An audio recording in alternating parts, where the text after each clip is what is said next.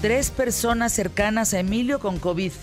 ¿Tú crees eso? Yo tengo dos que ya salieron y una que parecía COVID y la prueba rápida le dice que no es, se hace PCR y sí era. Y sí es. A mí me pasó eso también.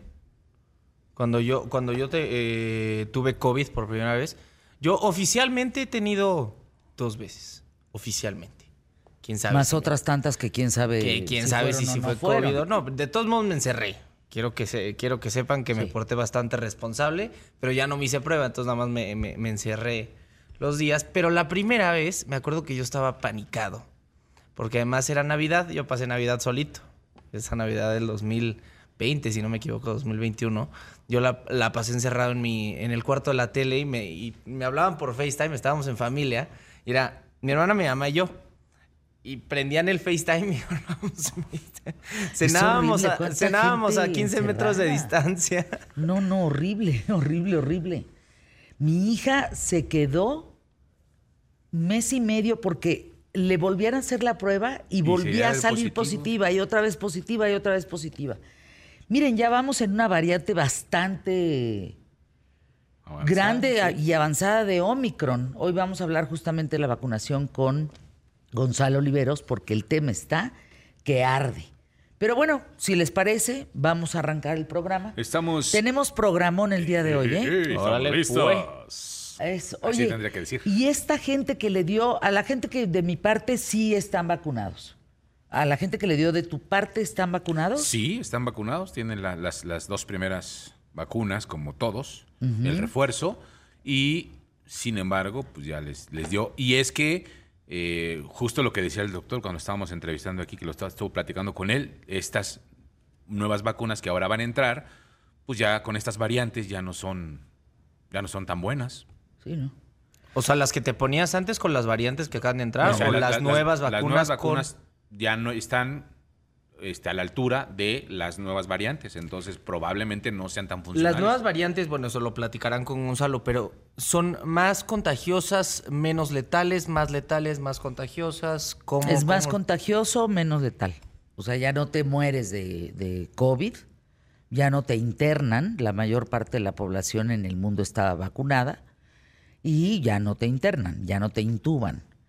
Ahora, si tienes problemas cardíacos y problemas pulmonares, pues evidentemente puede ser letal para ti un COVID, como una influenza o como cualquier tipo de variante Omicron o lo que sea. A llegar a neumonía. Exacto, Se que puede llegar a neumonía. eso. Pero eh, sí, ya, ya, ya nos componemos en tres, cuatro días, como fue la influenza en su momento. Eso es lo que quería comentar. En, en su A mí se momento, me hace súper interesante ese tema. la influenza no salió de México, la influenza se dio en México, como el COVID en China.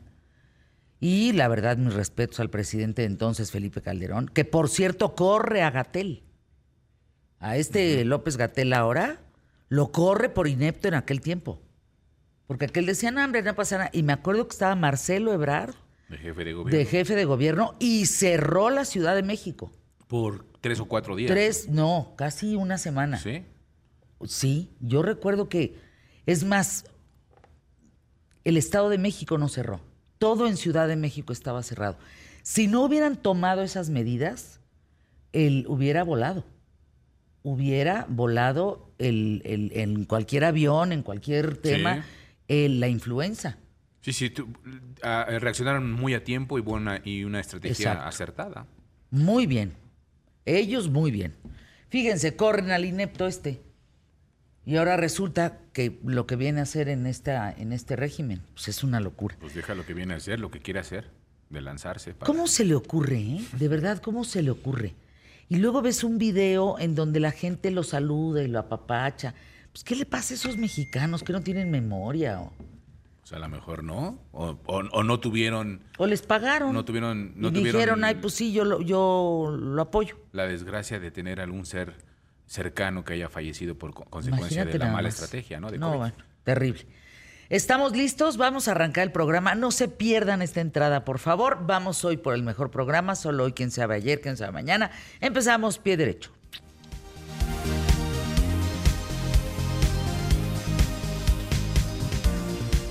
QTF. ¿Qué tal? ¿Cómo estás? Espero que te encuentres muy bien. Gracias por acompañarme. Te doy la bienvenida. Mi nombre es Fernanda Familiar y hoy en QTF quiero platicarte por qué Vaselina se convirtió en un clásico del teatro musical. Fíjense, a más de 51 años de su estreno en Broadway, millones de personas en el mundo conocen la historia de amor entre Danny Zuko y Sandy, independientemente de las culturas, edades, el argumento de Vaselina posee todos los elementos para generar conexión emocional y empatía con el público. A ver, en primer lugar está el romance adolescente, pero sobre todo saben qué? Los arquetipos de un ambiente escolar. Los atletas, los chicos malos, los populares, las chicas rebeldes, las sangronas, las payasitas, las bien vestidas, las mal vestidas, las que son muy populares, las que no. Su historia comienza en 1971 con un pequeño musical en Kingston Mines Theater de Chicago, que en menos de un año fue trasladada a Nueva York la obra. Tuvo tanto éxito que se va a Broadway y en Broadway Paramount Pictures ve potencial en este musical, compra los derechos para su versión cinematográfica. Tras el primer papel protagónico del chico de la burbuja de plástico, John Travolta, resulta que lo eligen para el papel de Danny Zuko y exige que Randall Kleiser la dirija. Kleiser pues había dirigido algunas películas para televisión, fue el director de, de fotografía de Tiburón, pero pues no parecía convencer mucho a los productores que este fuera el mero mero. Pero John Travolta puso el dedo en el renglón y no lo quitó. Se peleó por él. Y gracias a que Vaselina justamente no era una prioridad para los ejecutivos de Paramount, pues le dieron toda la libertad del mundo. Bueno, incluso cambiaron varias canciones de la puesta original, agregaron otras nuevas, todo con darle este toque más de Hollywood a esta puesta en pantalla grande. Con la elección de Sandy pasó algo muy similar que con el director. Olivia Newton-John había tenido una reciente película inglesa y pues le había ido fatal. Así, un fracaso, pero non plus ultra. Y entonces pues no quería arriesgarse a otro fracaso. Además, Olivia temía que se viera en pantalla la diferencia de años entre ella y John Travolta.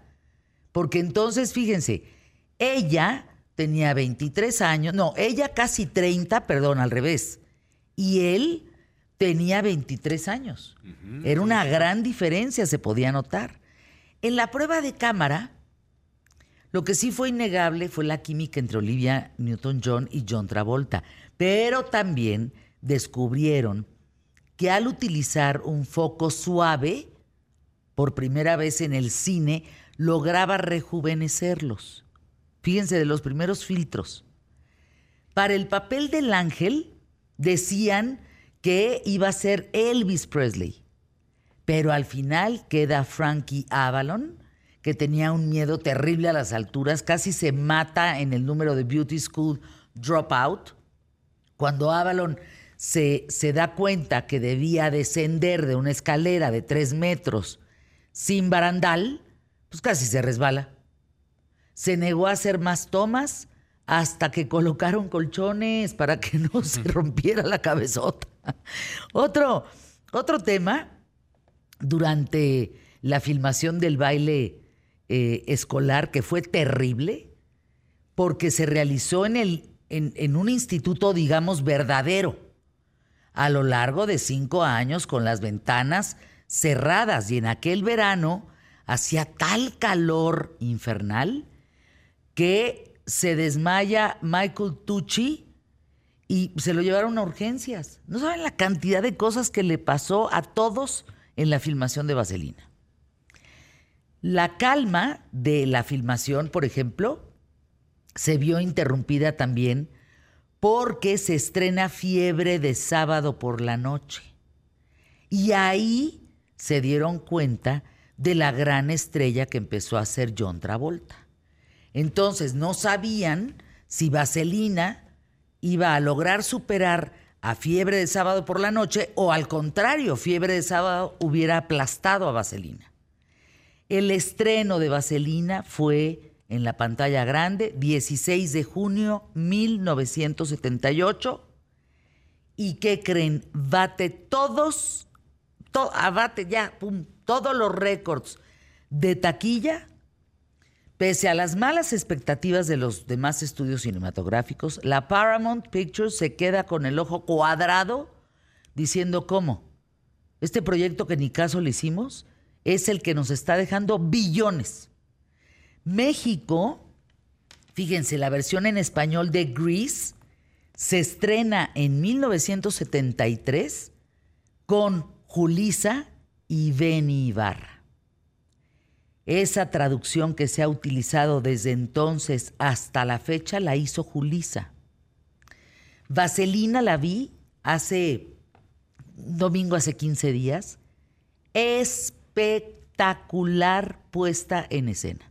Espectacular. Así, esta la puedes agarrar así como está, llevártela a Broadway y ser un hitazo. Todos están increíbles, el ensamble, la producción, iluminación, los actores, ¿no? Los que son, los que cantan, los que bailan. María León está, qué cosa más impresionante de mujer. Sí, está maravillosa. Qué bruta, no, no, no, qué cuerpo, pero qué voz, pero no suda una gota. Guapísima, Mariana está increíble. Mi Beni adorado me decía, Fer, ¿tú sabes lo que significa para mi familia 50 años después de esto? Pues es un honor. Bueno, hoy en ¿Qué tal Fernanda? El tema este y muchos más. Quédense con nosotros porque va a estar muy interesante el programa el día de hoy con todo esto y por supuesto tenemos historia también. Ay, la historia de la coma, no se la pueden perder. Mucho más que compartir. Vacunación en Estados Unidos a continuación con Gonzalo Oliveros. Gracias, arrancamos pie derecho.